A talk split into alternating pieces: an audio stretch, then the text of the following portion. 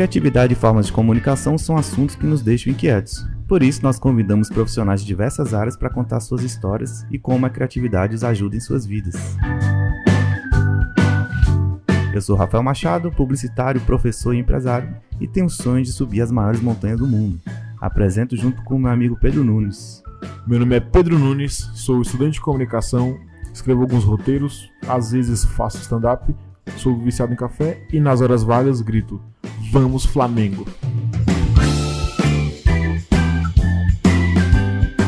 No episódio de hoje, aqui do Comunica Criativo, nós tivemos o prazer de conversar com Rafael Lago, que é redator publicitário.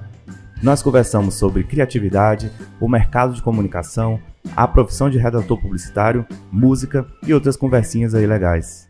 É isso aí, vamos começar. Solta a vinheta.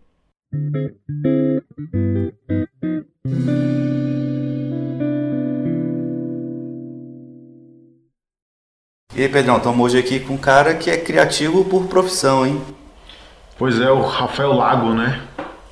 Gente boa. Rafão, obrigado, cara, por você ter vindo aqui esse dia nosso chuvoso em Brasília, graças a Deus. Vamos falar aqui um pouco de criatividade, que é sua, seu objeto de trabalho, inclusive, né? É isso mesmo. Valeu, Rafael. Valeu, Pedro. Valeu, valeu vocês aí, quem estiver ouvindo aí a gente. Nossos ouvintes aí. É, tamo aí. Rafão, cara, você é redator publicitário, né? Isso. Uma galera não entende muito o que, que esse profissional faz. Ele é um, difícil compreender. Quando se fala em redação, a gente entende mas redação publicitária. Falei, cara, que a profissão é essa, né? Porque a gente sabe que trabalha dentro do departamento de criação. Esse nome já é sugestivo, mas um redator publicitário, cara. De maneira prática, para as pessoas entenderem. Toda vez que você pegar um anúncio, tiver alguma coisa escrita, foi um redator publicitário. Toda vez que você vê um filme e pessoas estiverem falando e, e aquilo que estiver acontecendo no filme foi um redator publicitário, né? A princípio é isso. Mas o processo de, de de criação geral de uma peça, ela não, ou de uma campanha publicitária, ela não está não, não tá nas mãos de uma pessoa só, né? Normalmente são, se trabalha no mínimo em dupla, né? Com um diretor de arte, que a grosso modo seria o cara responsável pelo visual daquela campanha, enquanto que o redator é responsável pela leitura, né? É, é, daquela campanha. Normalmente dentro do processo criativo, esses dois discutem, debatem ideias e vão, ter, vão encontrando ah, maneiras que ilustrem aquela ideia, como vai ser o título, como é que vai ser o layout, aqui, né, as linguagens utilizadas, até chegar em filme, acho que é a parte mais complexa, onde você tem o roteiro do filme, descrição das cenas, como é que é aquela cena, se vai ter ator, se vai falar, o que, que ele vai estar falando, qual é o texto, assinatura e até quando o redator mais experiente já vai na base, já, já faz até um pouco do trabalho do, do que seria do diretor do filme, da produção do filme, que é é, buscar referências de, de, de, corte, né? de edição, de iluminação, de fotografia. Todos esses detalhes fazem parte de contar a história. Né? Se você tem lá um, uma historinha para falar e algum filme que você viu que tem uma fotografia te emocionou e que tem mais ou menos aquela pegada do que você está querendo falar, você utiliza né, como referência para o seu filme publicitário. Né? Basicamente isso é o trabalho do redator. E como, e como foi assim para você descobrir essa profissão? Você queria ser. Você sempre quis ser, você achava um contador de histórias? Ou foi o que apareceu e você abraçou? Não, foi o que apareceu, eu abracei. É uma história muito é, peculiar que eu fui parar na propaganda. Eu, desde moleque, sempre desenhei. Eu desenhava. Ali. Desenhava bastante quando era moleque. E aprendi, na época, a técnica de usar nanquim né, para fazer as ilustrações. E um irmão meu, que é 10 anos mais velho que eu, estava terminando a faculdade e um amigo dele era publicitário. Hum. Na época era um curso só, né, um curso de comunicação, tinha uma especialização em jornalismo e outra em publicidade. Meu irmão virou jornalista, esse amigo dele virou publicitário. Ele frequentava muito a nossa casa e tal.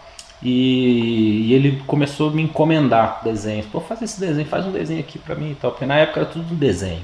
Você não, para utilizar foto, o custo para você utilizar foto, uhum. mesmo preto e branco, num, num anúncio, uh, num, num, panfleto, era muito alto. Tinha toda uma tecnologia analógica uhum. lá que era complexa e cara, né, de produção de fotolito. E se fosse colorido era mais complexo ainda, separação de cores. A coisa era tão louca que, por exemplo, eu fizesse um desenho com 10, 15 cores lisas, né, chapadas, era mais barato do que você usar as quatro cores de uma fotografia. Como o processo era complexo. Então se utilizava muito desenho. Isso eu estou falando aqui do começo dos anos 90. Hum. Né? Não é um. Não estou falando uhum. de 1800, começo dos anos 90 aqui. É ontem, cara. É. Esses dias. É, então eu, eu comecei nessa e aconteceu uma, uma, uma um drama familiar. Tá? Meu pai faleceu, a gente ficou é, sem grana e tal. E esse cara, esse, esse amigo do meu irmão, Fernando Freitas, ele falou: Olha, estamos precisando de um office boy lá na agência. E daí, se tu quiser, você vai para lá, você já começa a ter contato aí com o ofício. Eu continuo, a gente continua comprando, mesmo esquema, eventual, mas pô, pinga um salário mínimo lá para você, você fica de boa e fica lá dentro no ambiente, né? E, e, assim foi. Ele falou: oh, só preciso que você dirija o carro. Eu tinha 17 anos. Ele falou: Você tem habilitação? Eu falei: Tenho. então eu saía por aí com Fiat 147 é, dele sem habilitação. Nunca tinha dirigido na vida. A primeira vez que eu dirigi foi lá para pagar a conta na Caixa Econômica. Aqui em Brasília? Lá, aqui em Brasília. E é assim que eu entrei né, na publicidade como um office boy, sei lá. E aí fui, né, bicho, no ombro de todo mundo. Até Foi aprendendo. Que, né, até que nessa agência, em 93, os caras compraram o computador. Olha. Tem um computador. Você tem uma ideia como é que era a relação com o computador? Tinha uma sala para o computador. A sala do computador. O computador ficava coberto de plástico, capa plástica protegendo um, um ambiente especial. um ambiente separado. Você já tinha um computador e uma impressora laser. Eu via lá e estava tentando aprender com o diretor de arte que tinha lá na época, que era o Lauro, Lauro Mendes, a, que se chama Abrir Letra, que é você, puta, várias réguas, vários cálculos, que era para você desenhar Helvética, vou desenhar Bodoni. Que doido! Desenhar, enfim, que se usava né? Times, né? É, você tinha que desenhar, Futura, tinha que desenhar isso. Então, tinha várias regras, vários cálculos, e, e, o pessoal chamava de abrir letra, né? desenhar, porque na maioria das vezes você não encontrava a letra 7, que eu, eu não sei se vocês sabem o que é a letra 7, mas já vou contar a história da letra 7. É, você não encontrava no tamanho, então tinha que fazer na mão e tal. Bom, retornando aqui, letra 7, acho que todo mundo deve conhecer aqueles adesivos que você põe na água e solta e tem uns desenhos, uhum. alguma coisa. Ou sei lá, aquelas tatuagens de chiclete, aqueles negócios assim. Então imagina uma cartela de plástico cheia de letrinhas. Então tem lá, Helvética, corpo 20. 20, 50. Que doido. Whatever. Então tem lá A, B, C, D. Então você ia ali, cortava e raspava assim, ó. Por cima, né? Colocava em cima do, do, do, do seu layout, raspava com coisa e tirava o plástico, a letra ficava grudadinha ali no papel. Que doido! É, e aí você montava montava títulos e tal né, dessa forma, ou texto se você quisesse dar um, um destaque maior. Era assim que você fazia. E quando você queria fazer textos longos mesmo, aí era um outro processo em que você aí precisava do, da habilidade do diretor de arte fazer cálculos, que é, contava o número de toques é, com uma equação lá. O número de toques é de caracteres, né? Uma equação lá que eu não, nunca soube, nunca aprendi você calculava a bitola do texto, né, a largura do texto, é, o corpo da fonte, o espaçamento, você jogava todas as informações nessa equação e você saía com um texto que ia entrar numa, numa, numa coluna de tanto por tantos centímetros. Uhum. Né? E daí levava esse texto e essas informações, você levava até um, alguém que tivesse, uma gráfica que tivesse uma máquina chamada Composer, umas máquinas da IBM imensas. E o cara datilografava tudo aquilo lá e ela imprimia essa coluna para você. Tirava essa isso já era novidade tecnológica. Então você vinha com uma tripa assim, ó. Então se o texto tinha quatro colunas, você vinha com quatro tirinhas. Nossa. Naquela bitola certinha. Depois você cortava aquilo na tesoura, no estilete. Se você quisesse montar um, um layout, um anúncio, por exemplo, você ia lá com a letra 7 fazia o título ou abria na mão, se fosse maior do que a letra 7 disponível, se não me engano era 48 maior. Colava, se fosse uma ilustração, você colava ela. Né, ou enfim, a fotografia, fosse preto e branco, você colava ela em cima daquele negócio, colava as colunas Né? E aquilo tudo pronto, você levava até um fotolito. O fotolito era uma sala desse tamanho aqui, talvez um pouco menor, onde você colocava isso no centro, ela abria um vácuo, uma câmera de vácuo para deixar o seu layout colado na certinho, planinho, e ele tirava uma fotografia daquilo. Que louco. E revelava uma fotografia no tamanho final que fosse impresso. Assim era um fotolito. Né? Assim era um fotolito. Essa sala é como se fosse o estúdio que, um, que o chamado arte finalista trabalha? Não, não. Isso aqui eu tô falando, essa sala é onde tinha a máquina do fotolito. Só Era uma a máquina, né? fotográfica desse tamanho aqui, entendeu? Entendi. E esse mesmo fotolito, alguns eram capazes de fazer a tal da separação de cores, né? Que era converter o RGB em CMYK, né? Em separar nas quatro cores. E aí era um processo mais complexo ainda e caríssimo, né? A engenharia uma danada. engenharia Hoje danada, deve ser ridículo, né? Tu vê o computador, Ctrl P, falou. Olha, eu trabalhei com um diretor de arte já pleno, já com, sei lá, seis, sete, oito anos, que ele não sabia exatamente o que era RGB CMYK. Hum, nossa. Ele não, não sabia, não sabia que era CMYK. Eu, como assim? Era só algo que ele tinha que colocar no Photoshop para ter imprimir. mais fidelidade na hora de imprimir. Mas ele não sabia exatamente o que significava É, o aquilo. conceito ali, na real. É, o- ele não, não entendia isso. Era um cara com, que, que cumpria bem o trabalho, conhecia, já trabalhava há um bom tempo. Ele não compreendia o que, que era Que isso. coisa, hein? CMYK, muito É, ele, louco. tinha, ele tinha um estúdio pra fazer a finalização por ele, né? Então É. não fazia tanta diferença. sabia o que era. Porque quando vai para um departamento espe- é, especializado, que é o Uhum. estúdio, aí a galera colocava no jeito que é o certo para impressão, né? Que tem a divisão. Que história. Sim. Agora, Rafão, cara, você trabalha com criatividade todo dia, né? Criatividade, enfim, trabalho com isso, né? A gente trabalhou junto muitos anos, inclusive, mas a gente trabalha com isso há muito tempo. E criatividade é uma loucura, porque como ensinar criatividade? Porque criatividade a gente não nasce, é um processo É um na processo. vida. É um E processo. aí, assim, eu tô na docência, tenho meus alunos e tudo, e fico naquela, cara, pra mim é o grande background cultural, né? Mas me fala aí, você, o profissional de criação, como, cara, que a gente aprende a ser um cara mais criativo? Então, cara, durante muitos anos, pelo menos no começo da, da, minha carreira de criativo e tal, é, quando as coisas começaram a dar, vamos dizer, dar certo para mim, né? é, eu gostava de, de, de pensar que eu era um cara especial, né? Que eu, porra, nasci com uma coisa Um talento. além, o talento, né? Porra, olha só como eu sou foda. e as coisas acontecem e tal. né? É, hoje, eu, claro, totalmente descartado.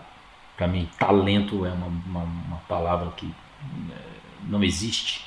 Né? No sentido de, de ser algo que você tem, né? Você quer seu, uma, sei lá, a sua orelha. É, isso é tudo desenvolvido. Hoje eu tenho a mais plena certeza que esse talento criativo ele nasce na nossa primeira infância mesmo e, e não passa da capacidade que a gente desenvolve de concatenar informações e gerar novos, novos conteúdos a partir, mas a partir daquilo que você já tem, né? Então a criança brincando com uma coisa e, sei lá, um carrinho, um boneco e ela pensa em colocar o boneco dentro do carrinho e ali ela tem um terceiro brinquedo agora, né? E isso tem que ser exercitado. Tanto a busca de referências, né, que é você consumir o máximo de material cultural possível, né? Quanto o exercício de você ir juntando as coisas e fazendo coisas novas, né? O que não precisa ser no escritório, né? Você pode fazer isso o tempo inteiro, O tempo sua, inteiro, sua né? vida, em outras áreas, em, enfim. Vi- na- viagens, Viagens, qualquer lugar né? você está exercitando. É, eu sou extremamente partidário né, da, da, da opinião de que as pessoas não devem se prender àquilo que paga elas né, para fazer. É claro que a gente tem conta para pagar, então a gente precisa fazer as coisas que pessoas estão dispostas a te pagar por elas, mas você tem que fazer outras. Você tem que se aventurar, fazer outras coisas. Eu mesmo fiz um monte de maluquice e eu sei lá se diretamente as coisas paralelas à publicidade que eu fiz, se elas me deram subsídio diretamente para aplicar na, na publicidade, Talvez não, mas elas me ajudaram a ir exercitando essa capacidade de, de ficar concatenando ideias, né? criando coisas novas a partir de coisas velhas. Né? Lembrando a todos aí que não existe criar a partir do zero. Lavoisier já dizia. Perfeito. A criatividade talvez esse nome pudesse ser substituído por, sei lá, combinatividade, né? Não sei. Talvez, é. O Lugan fala isso. É, Rafael, deixa eu te fazer uma pergunta. O Rafão hoje o convidado, né? Não o Rafinha. Uhum. É, eu quero um estágio. Como é que eu faço? Pasta. Tem que ter pasta. Tem que, tem que chegar lá e mostrar alguma coisa. Você, agora, cada vez mais, né? Quando eu trabalhei com o Rafael na Nova SB, tinha o quê? 50 pessoas dentro da agência? Por aí. Hoje deve ter umas 15. Nossa. É, é, 20 no máximo.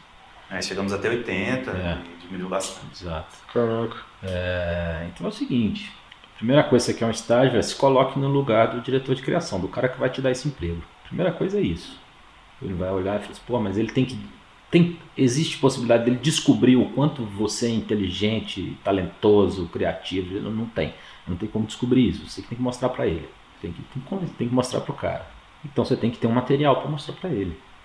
Lembrando que são Puta, eu não tenho essa informação, mas eu vou dar um chute aqui. Eu acredito que no mínimo 800 formandos por ano no Distrito Federal em publicidade. Uma galera. Posso dar um chute aqui? Entre 500 e mil formandos. Quantos empregos você acha que abre? Você acha que abre essa quantidade de emprego por novo? Semestre, né? Eu acho que não. Não, não abre. Não, não abre não de abre. jeito nenhum.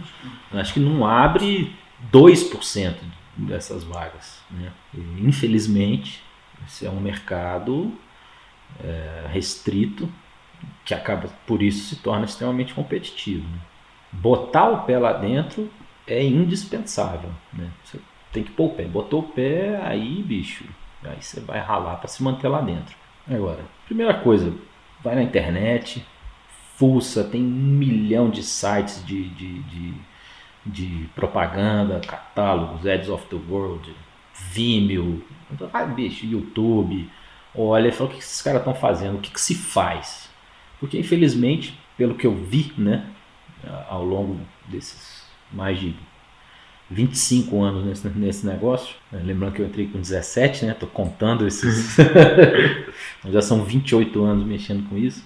É, claro que eu, eu não vi estagiários ao longo desse tempo, mas enfim, nesses duas décadas aí, é o cara descobrir um choque. Você sai da faculdade e vai para o mundo real e você não aprendeu o como é feitas as coisas no mundo real. Como é que é feita a publicidade? Então, se você não for fora buscar como ela é feita, você a faculdade não vai te dar. São raras as exceções. Não é que dá para você falar que o menino é ruim, é porque ele não tem noção de como fazer propaganda. Não tem noção, não tem noção noção da técnica, noção da forma, não tem noção. Não, não tem noção, não tem noção. Então aí você compara aquilo com um anúncio qualquer, de qualquer revista que você abre, o que o cara trouxe do trabalho, né, do trabalho dele na faculdade, você fala, cara, não é possível, você não abriu uma revista para você olhar. Então, bicho, olha, pesquisa, a internet está aí para isso. Você olha, entende, fala assim, puta. De preferência, se você quiser ser diretor de arte ou redator, né? Para ser diretor de arte é mais fácil, você pode pegar as coisas gringas, né? Cara, desmonta, pega um anúncio que você achou maneiríssimo, desmonta ele todinho, desmonta ele todinho, o que é o background aqui, onde é que tá, por qual é a figura central dessa coisa, como é que esse texto está disposto, por que esse cara botou esse texto aqui, por que não botou lá, e pensa sobre isso, pensa, por que está no meio desse, desse layout aqui? Ah, é esse negócio aqui, por, por quê? Ou por que, que a parte principal ficou deslocada, o que, que isso me... Tenta analisar, destrinchar a peça. Se você destrinchar a peça, uma, duas, três, dez, vinte, você vai fazer, você vai começar a entender como é que aquelas coisas foram montadas. Tem um pessoal que chama isso de briefing ao contrário. Isso, exatamente. Você vai tentando entrar na cabeça do criativo que bolou aquela peça. Né? Quanto a texto, claro que eu vou sempre sugerir você procurar fazer isso, mas com um trabalho nacional, porque brasileiro, principalmente, porque a nossa língua é a nossa língua e muito difícil você ter paralelos que funcionem tão bem em outras uhum. línguas, né? A forma de falar e tal, enfim. Aí deixa eu te falar, muitos alunos vêm. É, isso aqui é, é nítido, cara. quando você vê a grade curricular do curso de publicidade, ela é atrativa para o jovem, né? porque a gente trabalha, tem lá audiovisual, tem a redação publicitária, tem a direção de arte, que a direção de arte eu achei até que foi complicado de entender assim, o processo. Isso. Mas tem lá produção de áudio, tem a produção gráfica, e isso, se você colocar, se torna um curso mais prático e, e atrativo, né? Uhum. E aí quando o jovem entra lá, ele se dá conta de que, pelo menos é para se dar conta de que, cara, nós precisamos estudar por fora tantas coisas para poder ser o criativo, para poder entender o processo, porque aquilo ali que está sendo mostrado, que acha que é prático, ele vem com uma bagagem enorme de outras questões, Sim. senão você não, não, não, não se, não se é. destaca, né? Aí essa galera nova quer entrar. O é, que, que você acha, velho, que essa galera vai fazer lá? Primeiro, para mim, já foi comer informação, né? E aí você falou a palavra que eu adoro, que eu uso em sala, que é referência. Né? Fala aí pra essa galera, bicho. De é, você, o criativo, a importância da referência. É, referência. Assim, um, um, uma reminiscência do, do passado aqui. O meu pai era jornalista também e, e trabalhou um tempo com publicidade. E ele falou certa vez, falou, olha, publicidade, isso para a época dele, tá? Falando aqui dos anos 70, anos 80, época dele. A, publicidade é o refúgio do artista com contas a pagar. Né? Caraca. É, então, a publicidade, vamos dizer, de ouro brasileira, dos anos 80, ela foi formada por jornalistas, por escritores, por artistas de maneira geral, músicos, poetas alguns, né, também. Né, poetas. Então era essa galera que fazia a publicidade. Não existia curso de propaganda, não existia nem jornalismo. Então essa galera que fazia. Colocando para os dias de hoje, as técnicas estão bem mais apuradas, né, do que era antigamente, né. Mas o que tem faltado muito é isso que você falou, Rafa. É referência. Uma composição de um layout é, hoje não é diferente da composição de um Rembrandt. Não é diferente. Não é diferente. Você precisa do foco de atenção, você precisa de proporções. Não é diferente. Você precisa chamar atenção num ponto aqui ou outro acolá. Então, é, é, essas referências elas estão aí há 200 anos. Na verdade, bem mais. Né? O, o classicismo grego criou ou descobriu talvez esses padrões que funcionam melhor né, no nosso cérebro, estética, proporção áurea, tudo isso nós estamos falando de coisa de 3 mil anos atrás, que o cara percebeu. Não acredito que existia uh, um entendimento científico, uma proporção áurea lá nos gregos, né? Mas o cara olhava e falava assim, porra, se eu fizer um quadro nesse formato aqui, as pessoas gostam mais, uhum. né? Do que se eu fizer nesse outro aqui, né? E, e, e assim é até hoje, isso, isso não muda, né? Tá aí de novo o Rafinha aí com background psicológico aí, talvez saiba explicar isso. Eu, eu mesmo não sei. A questão toda é, para você ter o que entregar, você precisa ter recebido. Precisa ter recebido. Não adianta você entrar e assistir o catálogo de super-heróis do Netflix inteiro e achar que você é um cara culto para a publicidade. Porque você nunca vai conseguir entregar coisa nova. Você vai estar sempre buscando aquilo que foi feito. Mas se você estiver vendo aquilo que todo mundo está vendo, você não vai vir com nada novo. Então, nada novo significa que você não é criativo. Criatividade ela não vem dos céus. É do informação que você absorveu que você vai transformar e adaptar. Né? Isso serve para é, áudio, vídeo, texto, whatever. A porra que aparecesse, você vai ter que ter ido buscar em outro lugar. Eu tenho que, na, lá no começo, eu estava ainda, enfim, estudante, aí formei e estava em agência e, cara, eu tinha uma agonia porque eu achava que ela era muito inteligente, assim. Os caras liam muito e tudo mais, aí eu resolvi fazer a faculdade de letras. Falei, onde é que é que eu vou me ser obrigado a ler clássico e tudo mais, fazer a faculdade de letras. Aí a gente, na faculdade de letras, estudando textos, que aparecia, na grande maioria, textos publicitários.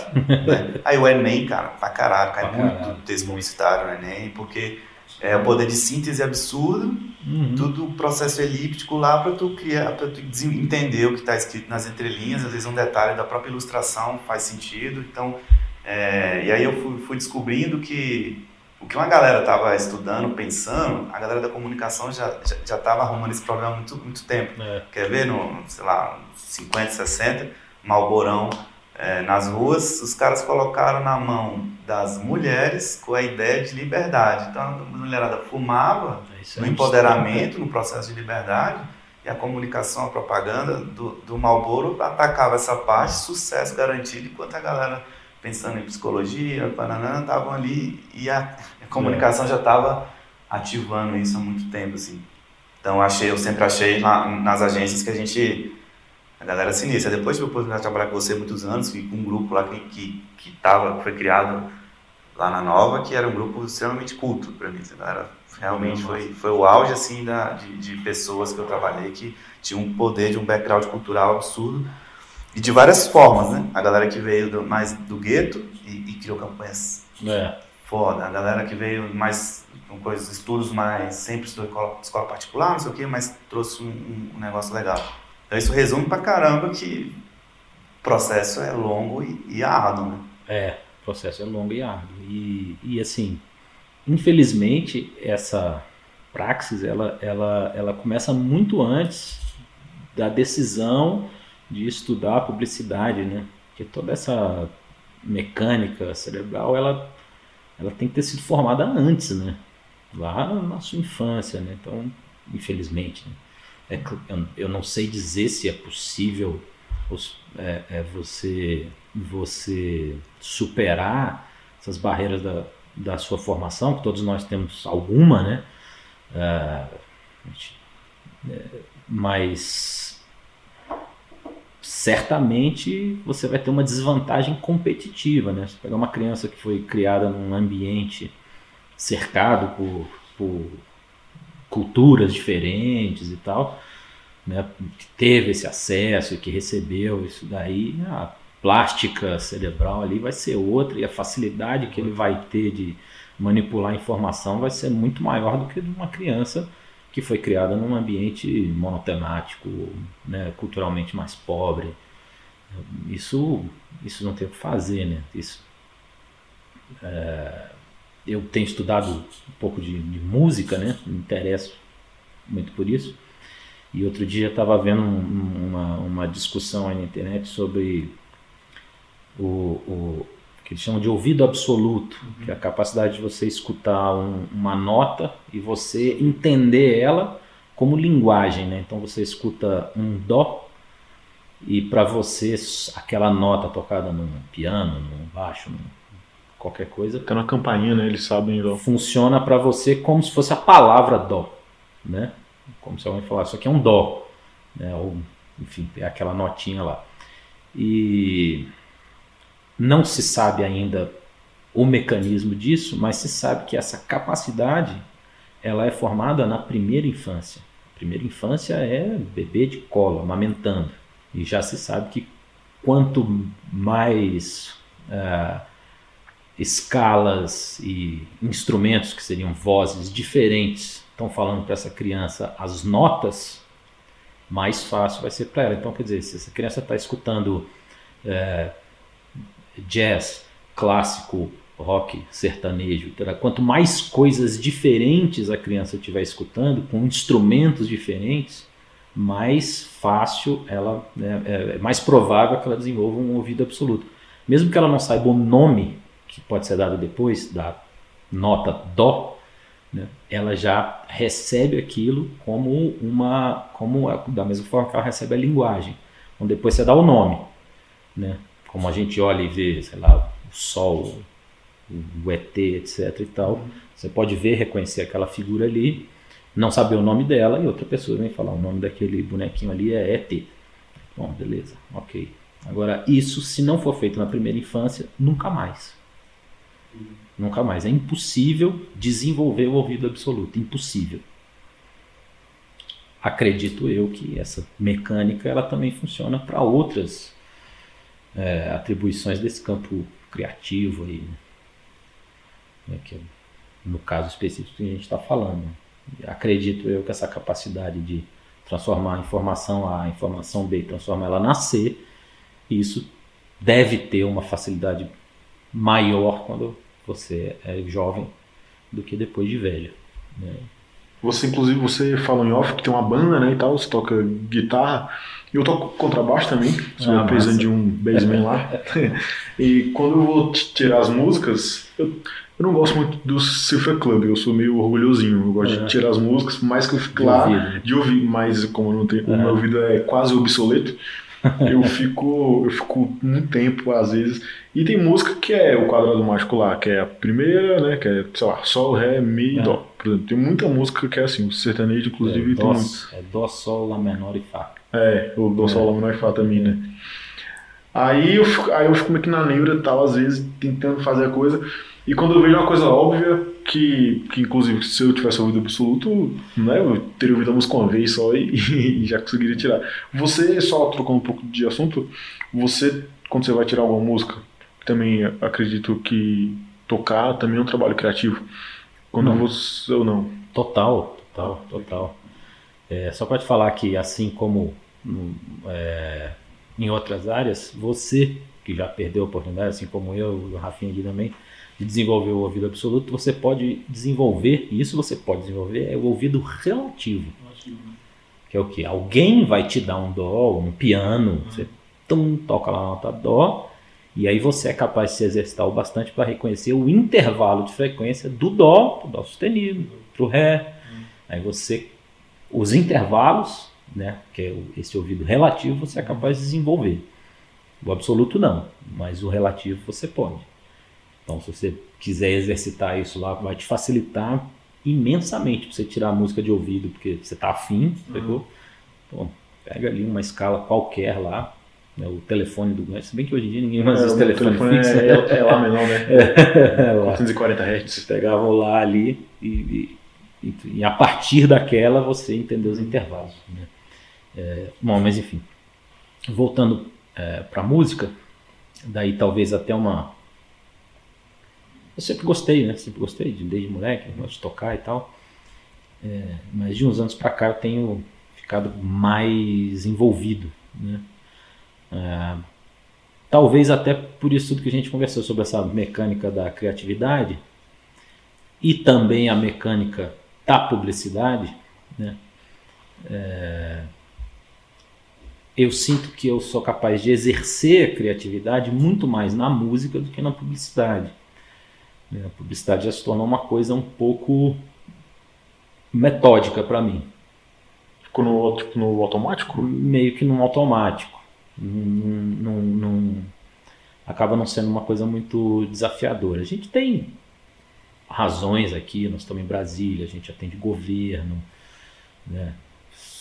costuma ser tudo muito nivelado, o tom da comunicação, esse, né? tudo isso é muito muito nivelado, então você já tem uma limitação grande aqui para você né, trabalhar criativamente, né? E a experiência vai dando essa, esses atalhos aí que a gente, que a gente vai pegando, né? Já no lado da música, não, eu não tenho, tenho nada, posso fazer o que eu quiser, entendeu? Não existe limite, né? E, e até, curioso, eu, eu sou, sou roqueiro, né? Eu curto rock e tal, durante minha vida toda eu tocava rock and roll. Né? E eu também percebi que isso também era um quadradinho, né? Que tinha que entrar e tal. Uma forma, então eu redescobri um, estilo de som que eu curtia e mas acabava deixando para lá, nunca pensei em tocar, que é o rock progressivo, aquele som dos anos 70, né? Dos anos 60, Analógico 70. É, não só analógico, mas é, eram, é, são composições muito mais livres, né? Muito mais livre. Você não fala assim, ah, você vai começar a música, então você tem que fazer um riff, aí do riff vai pro verso, aí o verso faz uma pontezinha pra gente entrar no refrão, aí volta pro verso, solo entra o riff lá no meio, exatamente, aí faz uma inversão para subir um solo de guitarra, e vai, então você acaba ficando meio, né, quer dizer, o padrão ACDC assim, né, uhum. você tem tudo, é, então redescobrir esse som, Yes, Genesis, massa. enfim, Pink Floyd. E eu redescobri isso e agora eu tenho tocado isso, né? Eu tenho tocado isso, assim, não que eu tô, eu nem sei se dá para chamar que é o estilo, né? Um rock progressivo, talvez seja uma coisa, sei lá, difícil definir estilos, mas daí a gente tocando isso. Estou escrevendo letras do jeito que eu quero.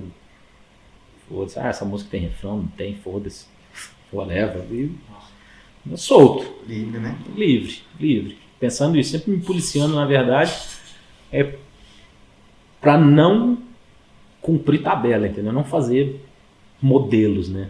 Pra falar, ah, agora aqui eu tenho que pôr um refrão. Não, bicho, se tiver sentido pôr um refrão, você põe. Se não tiver, não põe, velho. Né? Mas, por que, porque todo criativo que eu conheço, ele tem uma função que não é, que é mais artística? Cara, eu acho que é por isso, né? É uma necessidade, talvez, que a gente acaba desenvolvendo de, de, de, de criar coisas, né? Criar coisa. O, o, trabalho de publicidade, ele, ele não é livre. Não é, não é uma criação livre, né? Você está atendendo uma série de demandas externas, né? De público, código da categoria, né? Que é o grande grande lance. Né? Você vê um anúncio de carro, na primeira cena você sabe que é um anúncio de carro. Né? Por mais que vire e mexe, alguém vai lá, muda, faz sucesso e detona, fala, tipo, pôneis malditos, não sei o que, ó, Aí eu falo assim, você chega na reunião, um cliente fala, pô, mas o cara fez os pôneis malditos e fez o maior sucesso. O cara fala assim, é, mas a minha é a caminhonete, ela vai subir na lama e tal, e vai terminar no alto do penhasco, e é isso mesmo. Isso que é aquele arroz com feijão que ele sabe que vende. É, aí não quer arriscar. O cara não arrisca.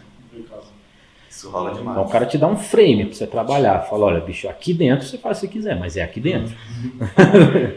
é, outro dia eu vi um, um, filme muito do caralho, assim, da, do Jeep Renegade, que é um é um quase off-road, né? Mas não é um não é um off-road de fato, mas enfim, mas que é super bacana, que começa com, com a história da dona do carro, de uma mulher, né? Então, o carro tem uma grande aceitação no público feminino, assim como o EcoSport, outros dessa mesma categoria, né?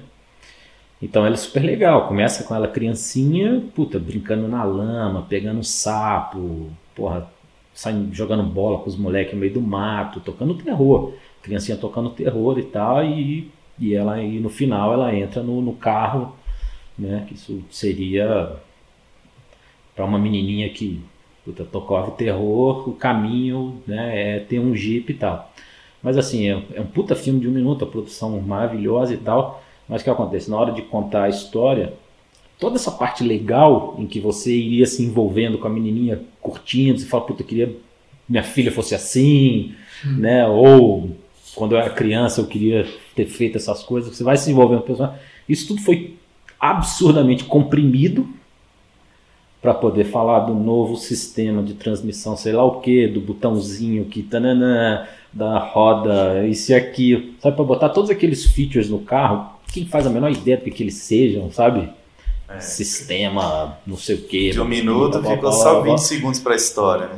Então, dentro do frame, o cara de repente, imagino eu aqui, tá? O criativo, puta, levou isso e, porra, caralho, cara, porra, legal demais.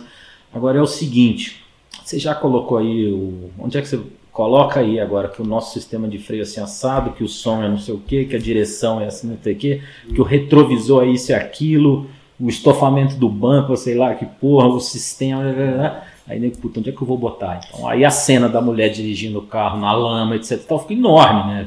10 takes da mulher dirigindo o carro na lama para ficar mostrando lá que né, esse botãozinho faz isso, esse botãozinho faz aquilo.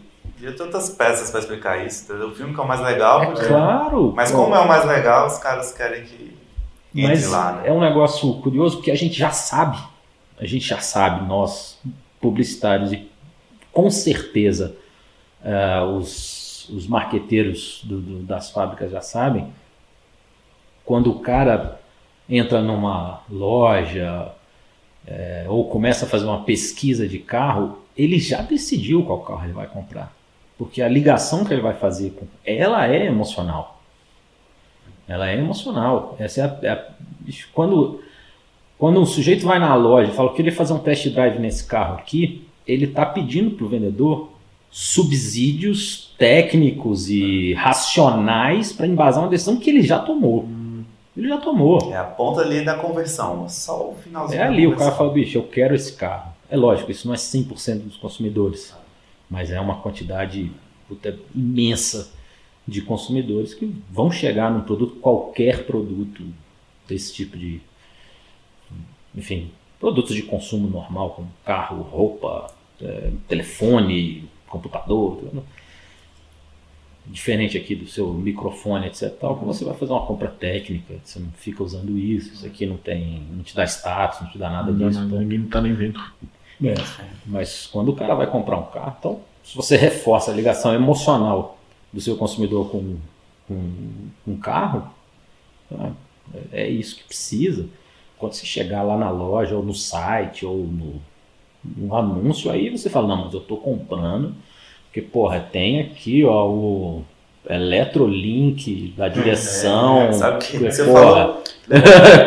Lembrei disso aqui, cara. Normalmente como é que funciona? Você compra pelo sentimento, você quer aquele negócio. De É. alguma forma você quis. Você quer. Que, que colocaram na sua cabeça ou não, aí você decide, É, mas você quis. Mas pra justificar socialmente, né? Exato. Aí tu fala, não, só comprei porque Isso. tem o melhor ABS. Uhum. Nem é, você achou massa e assume, pô. É ABS. Achou massa a porra do Jeep. Ah, eu quero Exatamente. Jeep, pronto. Exatamente. Aí não, se a ABS aqui é diferente, tem um botão aqui que é rosa, eu me amarrei.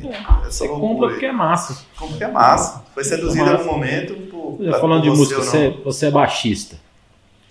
Vamos falar, você pode ter um Warwick, você pode ter um Fender, um Jazz Miller. whatever. Os modelos, etc e tal, tarará, tarará. Pô, você pode ter um instrumento superior a todos esses aí por um preço menor se você for até um luthier, Luthier. e ele fazer para você. É. Por que as pessoas não fazem isso? Porque quando o cara sobe no palco, ele quer ver o nominho dele escrito ali, Fender. Por quê? Porque ele ouviu é, o, o Chris Squire, ele ouviu, enfim, Os heróis dele ele ouviu os heróis esse. dele tocando com esse negócio. Né? E, e aquilo ali pegou pro cara. Né? Tanto que fábricas de, de, de instrumentos musicais pagam e pagam caro pelos endorsers, né? Pagam caro pelos caras. Se não tiver na mão dos caras, não vende. Você pegar aí ó, nos anos 80, é, uma marca que hoje é referência de instrumentos que- de guitarras, que é a Ibanez, é uma marca que era ignorada nos anos 80, ignorada nos anos 80. Tesão. Mas o que que os caras fizeram? Chama o Steve Vai aqui. Chama o Joe Satriani. Bicho, como é que você quer a sua guitarra? Aí faz do jeitinho que o cara quer. Paga o cara. Agora você usar esse negócio aí, bicho. Aí, porra, você vê o cara detonando ali. Tu fala, pô, eu quero. Eu gosto daquilo. Eu gosto daquele cara. Porra, ele tá tocando aquele negócio. Pô, essa guitarra deve ser boa, velho. Porra, daqui a pouco você quer ser que nem o cara, né? Aí você compra, velho. Aí você compra. Passa zero no cabelo, compra óculos escuros. É, Fica igual o- ela, O né? Mas é esse lance, né? Que você viu os caras tocando, né? Tanto que hoje, ainda hoje, Fender e Gibson são os mais populares, né? E já tem, puta, são projetos. Essa Fender é um projeto dos anos 50 e Gibson acho que dos anos 40, É o Fender, né? né? E, mas mesmo assim ainda estão vendendo. Ainda estão vendendo. Isso não faria sentido, né? Se nenhuma outra categoria de coisas é assim. Você compra carro desenhado nos anos 40. Você compra computadores nos anos 40. Você não compra, você compra nada desenhado nos anos 40, nem imóvel você não compra. Cara, a gente tá com um quadro que. Vai começar agora, né, Fernando? Esse quadro que é. É, tipo, aconteceu comigo e deu merda. Tem uma história. Eu tenho uma, por exemplo, É. para começar. Campanha, campanha da Caixa, que era o feirão. e Ele, acontecer em nível nacional e depois em níveis regionais. Você sofreu com isso comigo por algum tempo. É. E aí a gente colocava os anúncios lá em São Paulo, aí tinha o dia de São Paulo, Brasília de Brasil. E aí, cara, eu tava comandando o departamento e eu mandei, a gente mandou para Porto Alegre todo o endereço de São Paulo. Envelopamos a cidade toda. Um feirão na, sei lá, no, no Ibirapuera. Aí, caralho, um rolo, meu irmão, foi um sufoco isso aí. Eu falei, fudeu, eu perdi meu emprego, deu merda. Mas a gente conseguiu reverter, mas aconteceu comigo e deu merda na gente. O feirão era pra São Paulo? O feirão era em Porto Alegre, a gente mandou o endereço de São Paulo. Que massa. Só isso, só esse mínimo erro. No Buzz Door, mobiliário urbano, envelopando a cidade inteira com o endereço errado. Isso. Aí imagina os, os gaúchos lá falando, bah, tá bom isso, É, Aí meti o Beira Rio. tá bom isso aí. foda. Teve alguma? Cara, teve uma que eu, vamos dizer assim, me arrependo. Esse tipo de merda acontece muito pouco na criação, porque tem o estúdio no meio do caminho, né? Entre a criação e a publicação, né? Tem etapas, né? No seu caso, não tinha. Você era a última Era o trincheira. paladino ali. Essa é a última trincheira. Então, normalmente tem lá, tem um revisor, tem. Mas eu, eu me arrependo é, que deu merda uma vez em que começou, deve ter, não tem muito tempo. Sete anos atrás, talvez, oito, sei lá. Começou essa onda internet, pegando pesado, vídeos para internet, legais, interessantes e tal. E e eu conversando com um cara que tem uma escola. E pô, vamos fazer um vídeo pra internet, vou procurar uns parceiros aí, vamos fazer um negócio legal e tal. Você fica fazendo essas propagandinhas puta, sem graça, mas tenta fazer um negócio emocionante, tenta fazer um negócio bacana e tal. Pô, beleza, vamos fazer, bora. O cara, tá, tudo bem, eu topo, mas eu tenho grana. Eu falei, não, vou atrás aí. Eu, pô, procurei produtoras e tal, pessoal que era mais amigo e tal. O produtor, não, a gente entra, como é que é o negócio? Não, assim, assado, tarará. E era um filme não era um filme caro, não tinha efeitos especiais, não tinha grandes coisas assim, mas puta, exigia uma equipe qualificada, né? E a grana, dentro que o cliente pagou, dentro do universo de publicidade, era troco de, de pinga, né? Mas pro cara era muita grana. Era muita grana e a produtora falou, não, eu, porra, eu faço. E puta, e ficou uma merda.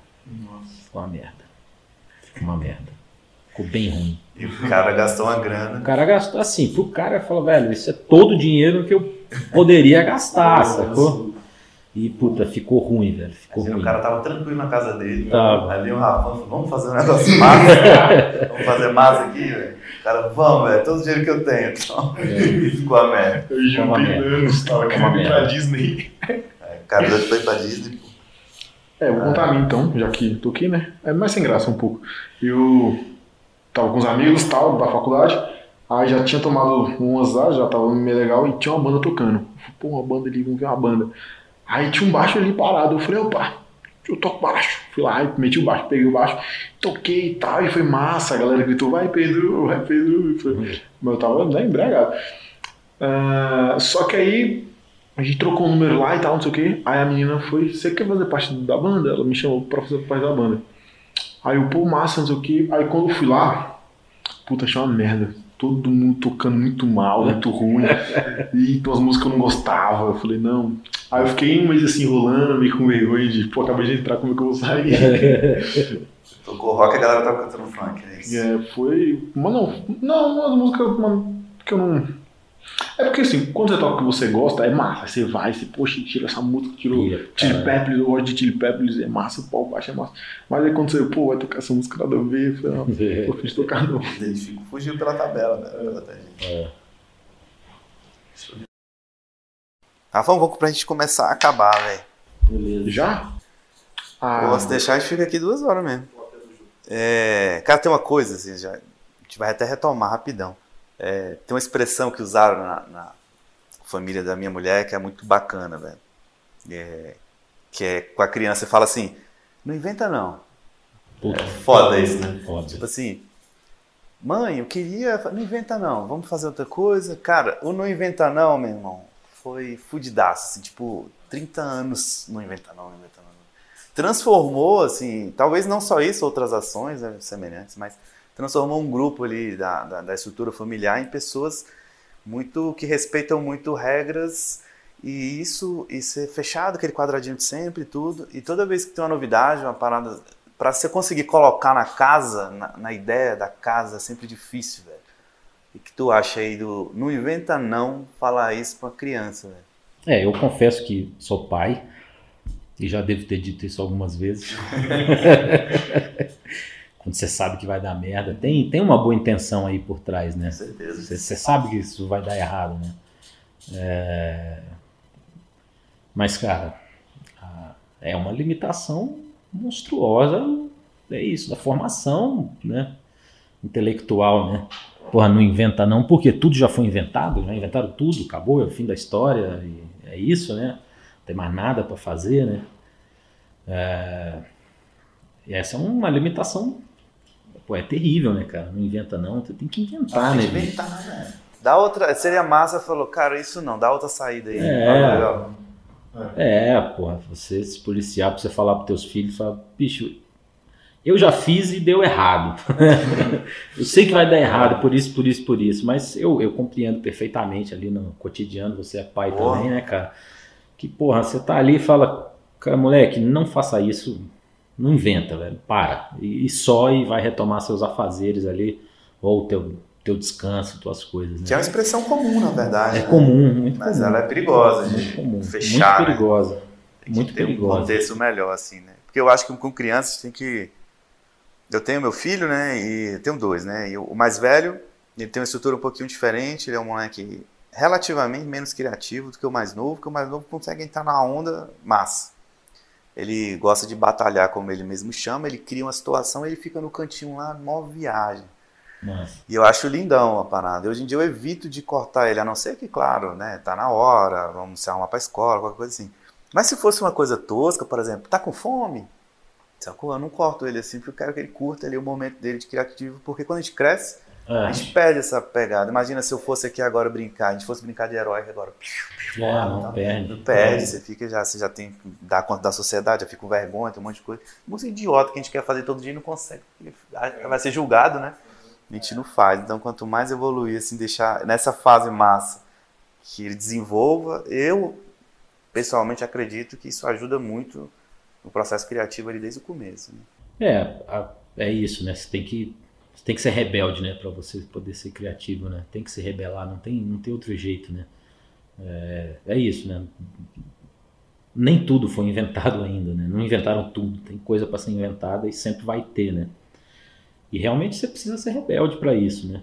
Você precisa ser rebelde. Se você se conformar ao, ao que existe, você vai repetir o que está feito, né?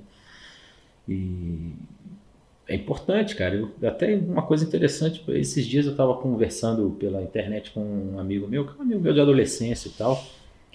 E assim, nós tomamos caminhos totalmente distintos na vida e tal. Ele, aí ele se tornou evangélico, bem aqueles bem fundamentalistas e tal, mas a gente mantém um, um canal bem aberto de, de, de conversa e eu estava falando dessas dessas agruras existenciais aqui que nós estamos falando sobre criatividade, e, né, meu papel no mundo, né, inventar coisa, inventar coisa, né, bicho? E daí ele não, pô, aí me mandou uma passagem bíblica, falou, não, cara, você tem que ler isso daqui e tal. Eu, "Não, umas coisas curtinhas, né? Você tem que ler isso daqui. Era lá um, um- um- não sei como é que chama, capítulo, versículo, sei lá, livro, enfim, um livro bíblico lá que dizia que essa coisa toda que, que não há nada novo sob o sol. Vai dizer, não, não adianta você querer fazer. Ele dizia isso. Não, não adianta você querer fazer coisa nova, isso é vaidade sua, é bobagem, esquece, não há nada novo sob o sol, eu já vi tudo que tinha na Terra. Ele falava, quer dizer, isso, é- nós estamos falando do cara que falou isso há 2.500 anos atrás. Não existia nada novo sob o sol. E esse amigo meu, ele trazendo isso como, tá vendo? Olha aqui, ó. Eu falei, pô, mas espera aí, meu.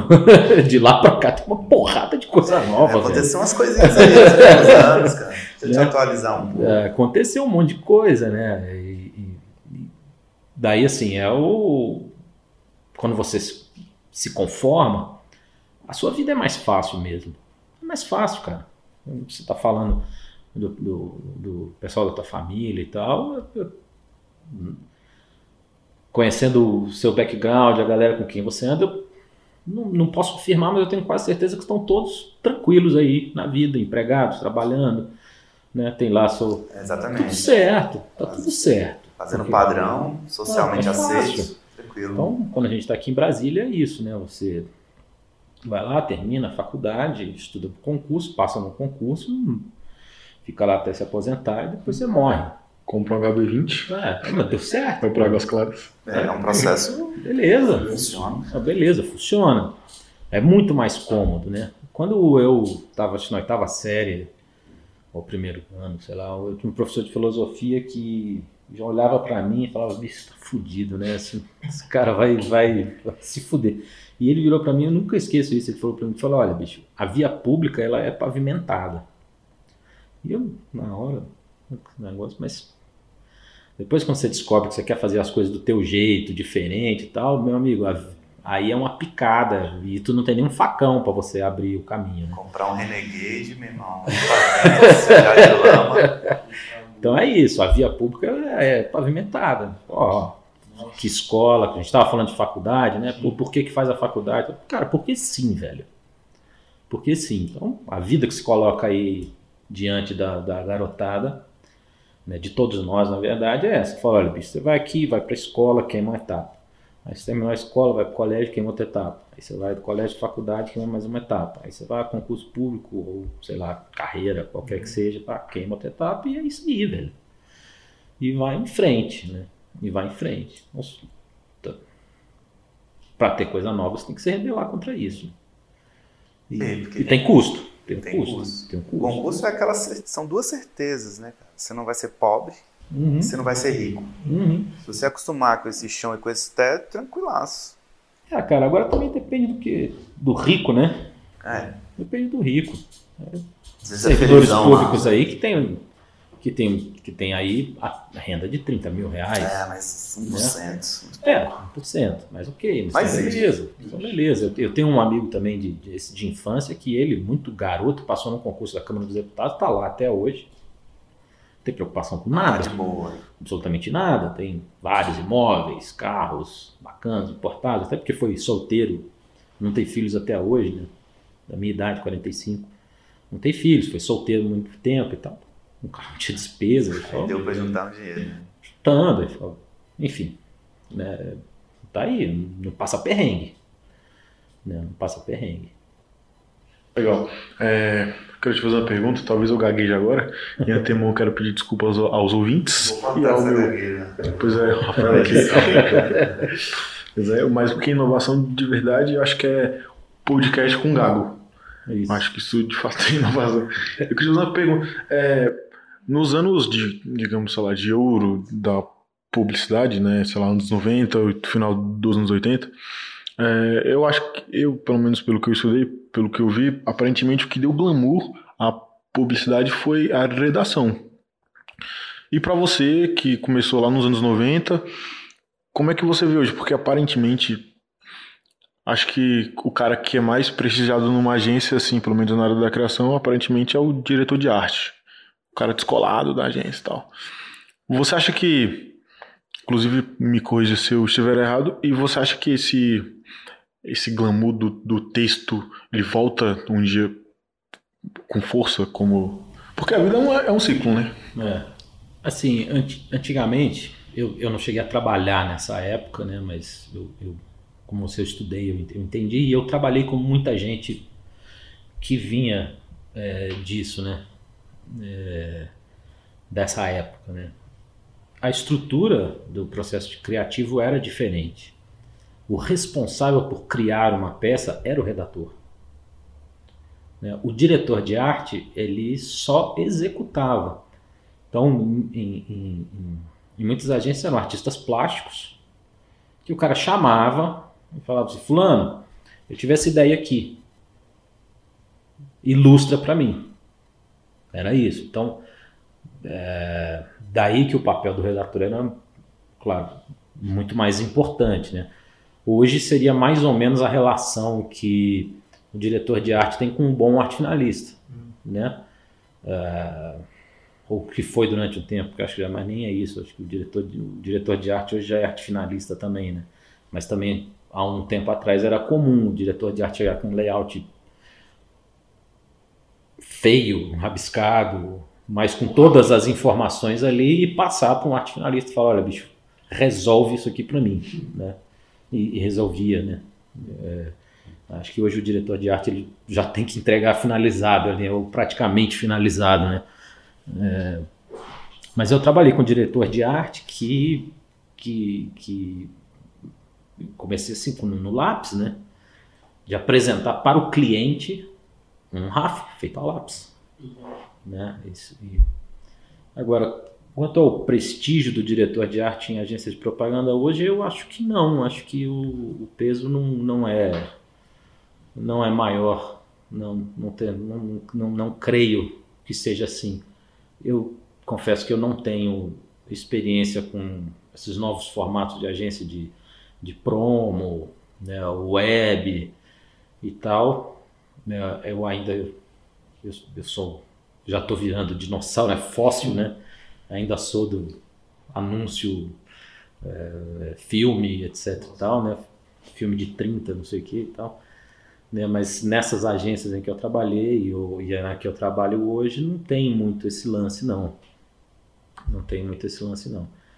Acredito hoje com a simplificação da linguagem escrita, talvez realmente não haja no, no futuro seguindo dessa forma, né?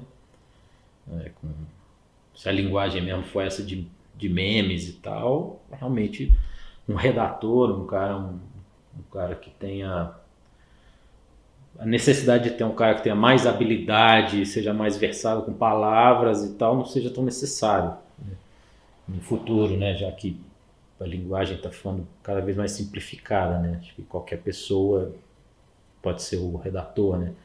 Mas nesse mesmo caminho, o, o diretor de arte também, né? Uhum. Porque hoje o que bomba na internet não tem técnica ali, não precisa de técnica. Mas Engraçado uma coisa, eu fiz um curso, um maravilhoso curso, inclusive, no Estúdio Nova 220. Ah, aí eu percebi, né, que o pessoal tava fazendo umas artes e tal, só que aí chegou um momento que tinha que escrever um texto, uma parada. Aí a maioria ficou, nossa, não sei, fazer, como, como é que, tipo, já tava tudo pronto. Meu Deus, agora eu não sei o que eu vou fazer. Tipo, eu fiquei, cara, eu fiquei pensando isso que a escrita, em tese, é algo que você aprende com 6 anos, 7 anos, é. gente com mais, né, mais nova. É, com 10 anos você já domina. Meio que é forçado a praticar a vida toda, e quando chega no momento que você tem que escrever alguma parada, você fica, puxa, como aí? Não sei fazer isso. Provavelmente aí é a questão de referências, né? Uhum. Também. É, você não conheceu, e também de não exercitar, né? Não, não, não exercita, né? Aquela técnica criativa de botar as palavras no papel, fazer ele colocar a palavra-chave sobre o que você está pensando, depois você vai desenvolvendo, repete várias ações ele em texto e aí você consegue criar um texto. Mas isso a Globo não mostra, né? Existe, existe tem dificuldade, talvez, não sei, é uma, uma forma de, de, educação que não, não, não, nos preocupa com isso, né? Ah, no curso de publicidade é que a gente tenta inserir ali o processo criativo para ver se a galera consegue desenrolar. É, Posso falar uma coisa? É, isso que eu ia perguntar. Você tem... É assim, algo, algo que eu queria levantar aqui para a mesa mesmo, que é uma dúvida real minha. Eu vejo que ninguém gosta de publicidade. Você tá no celular, a galera sempre passa, anúncio patrocinado, eu geralmente não curto. Não sei porquê, mas eu não curto. Eu prefiro as coisas fora do, né, do mainstream, eu gosto de coisas mais orgânicas, né? Eu queria ver com vocês, porque a minha visão, é eu, eu acho que a publicidade, é, a publicidade e o entretenimento, eles, eles caminham uma linha tênue, né? Ali. Eu acho que eu acho que essa linha tá, digamos, a opacidade dela tá cada vez maior. Acho que ela tá cada vez mais. Eu acho que a, a gente está caminhando para um, um, tipo uma publicidade meio que entretenimento ao mesmo tempo. O que, que vocês acham disso? Eu, eu não tenho dúvida. A publicidade vai ter que voltar ao que ela era nos anos 80 porque a, a, ela era uma peça de arte, basicamente. Né? A publicidade dos anos 80 fazia parte do, do, do, do, do show. Que você estava ali, você ligava a televisão e as pessoas assistiam a propaganda de bom grado. Porque ela era legal. Né? Tem clássicos, assim, eu me lembro da minha infância até hoje.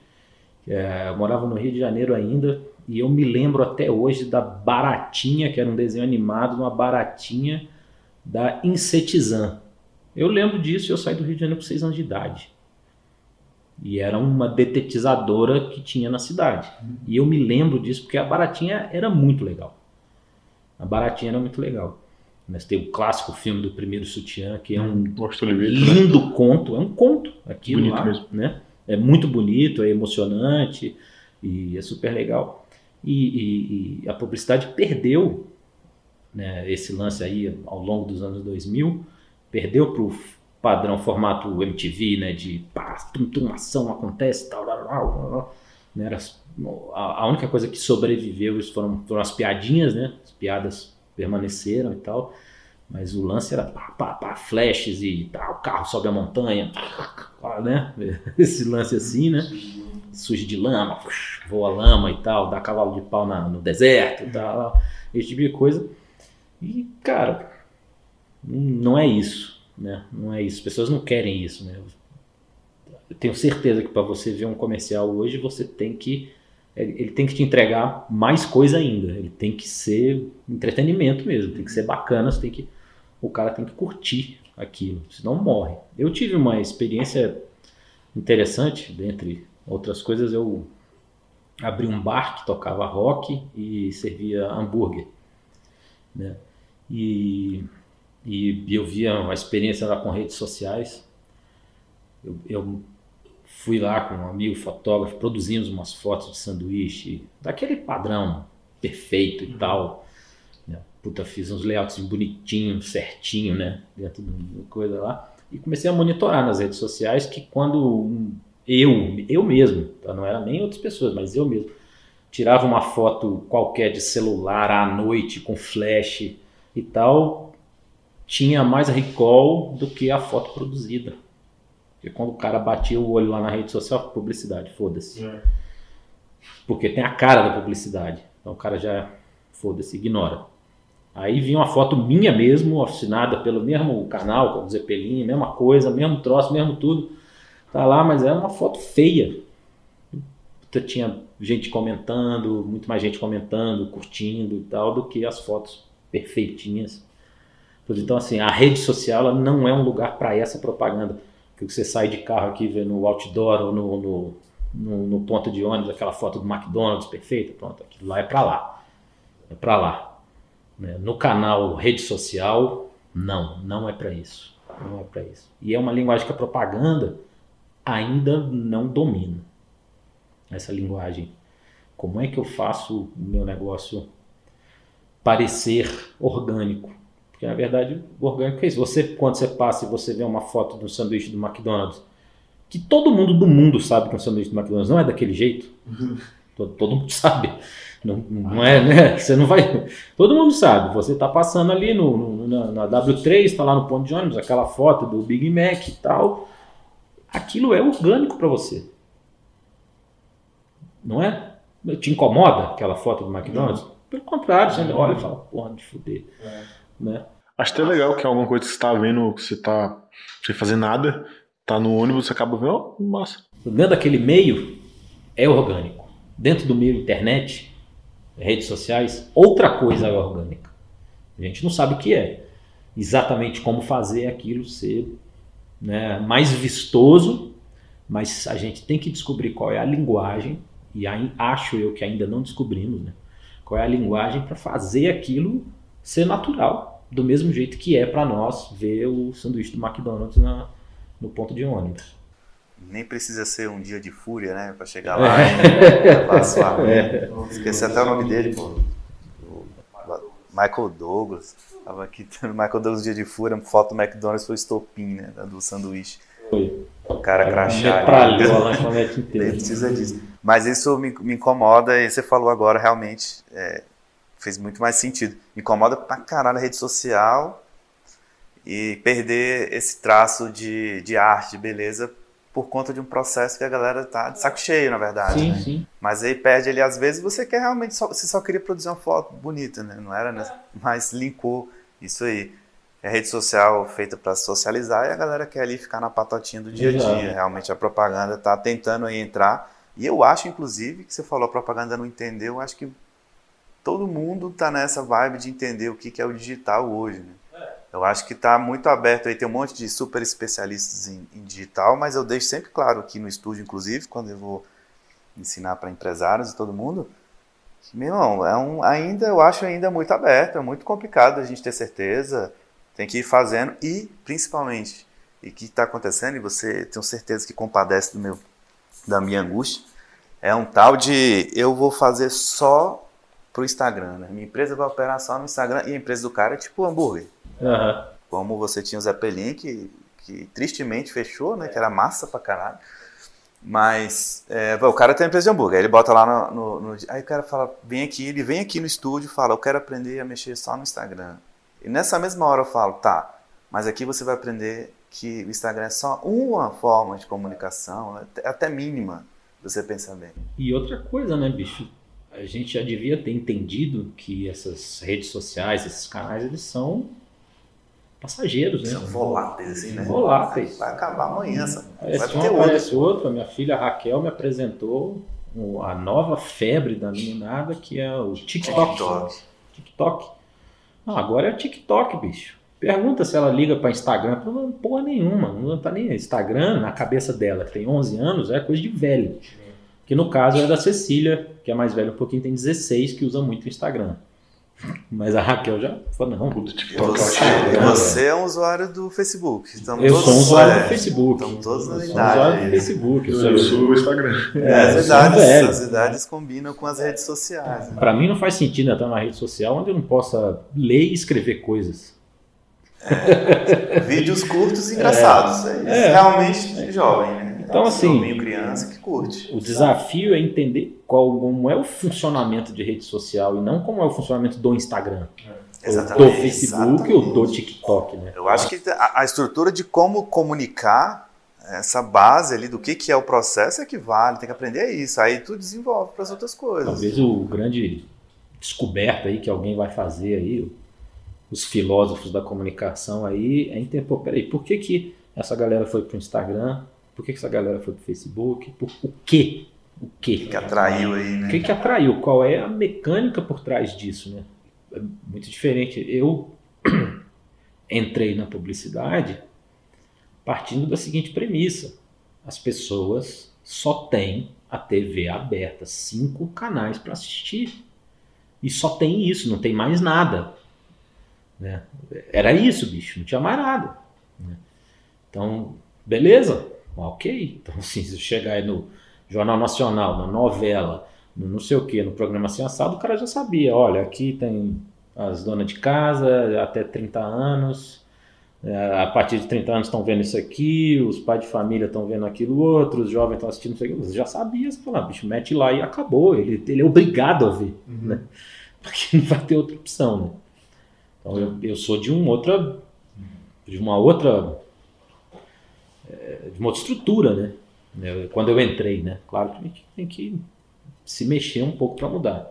Eu lembro da conversa que a gente teve, cara, sei lá, 2009, vai.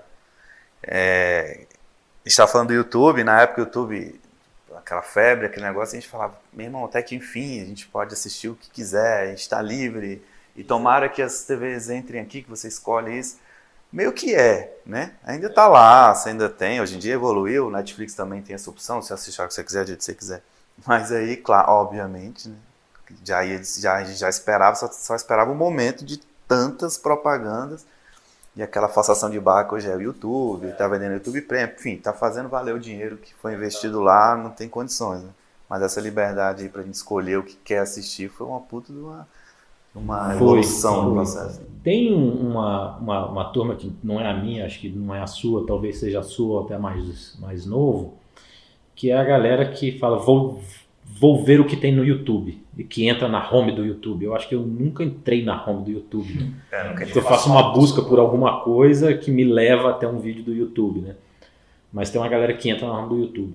E tem uma conhecida minha que está lá nos Estados Unidos pesquisando pesado, em Harvard, é, pesquisando algoritmos, essas coisas todas e tal. E ela recentemente denunciou, né, e isso, o uso político disso, mas é uma outra história, mas o funcionamento dos algoritmos. Você entra lá no YouTube, o YouTube quer manter você lá o máximo de tempo possível. Então esse algoritmo vai aprendendo as coisas que você gosta e vai te oferecendo aquela barrinha do lado ali, vai te oferecendo vídeos relacionados àquilo para você ver um, dois, três, dez, cinquenta, tal. Ela diz que esse é o grande responsável pela pela onda da Terra plana, por exemplo. Você entrou lá no YouTube, pô, fiquei sabendo que uns malucos estão dizendo que a Terra é plana. Aí alguém te fala, não, tem esse vídeo aqui. Você entra lá e vê o vídeo na Terra plana. O YouTube, opa, Pedro um vídeo da Terra plana, deixa eu mostrar outro aqui para ele. Vou botar na lista outro.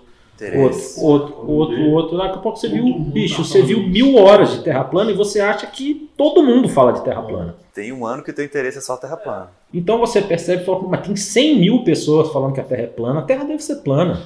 Eu não conheço 100 mil pessoas, é, mas nós estamos falando do universo de 7 bilhões de pessoas. Né? É, faz sentido. E desses 100 mil, na verdade, são 3 mil que fizeram 500 usuários diferentes, não sei o que e tal. Então, é, essa liberdade, ela vai sendo um pouco restringida por nós mesmos, né? Pelo uso do algoritmo para aquilo que é mais confortável para a gente, né? Isso também é ciência, né? É, também descobriu na música que o seu cérebro responde de uma maneira é, satisfatória para aquelas coisas que você gosta, que você já conhece, na verdade, você já conhece que é familiar para você, daí o quadrado mágico. Ah, né? Eu não sabia disso. É, por que que 90% das músicas pop tem a progressão Dó, Sol, Lá menor, Fá? Elas têm porque elas têm. Quanto mais pessoas ouvindo essa progressão de acordes, mais vai ficando acostumado a ouvir, mais resistência você vai gerando a ouvir progressões mais complexas ou diferentes dessa, e mais as pessoas vão fazendo músicas dentro dessa, dessa estrutura. E, e isso é uma, uma característica nossa. Né? A gente se familiariza com isso. Né? Tem estudos científicos que demonstram, né? tem bastante material sobre isso, quem quiser pesquisar sobre isso, tem coisa pra caramba na internet sobre isso, que demonstram, né? Fizeram até, botaram no laboratório lá o seu fulano da esquina, a Beltraninha jovenzinha e tal, e uns caras, o Sting, e ver como é que o cérebro do cara funciona escutando Miles Davis, escutando aí, sei lá, o rap e tal e tal. Então você vê que um, um cara como Sting tem uma cultura musical monstruosa, que ele é um, um monstro mesmo da aí o cara que recebe tudo com naturalidade.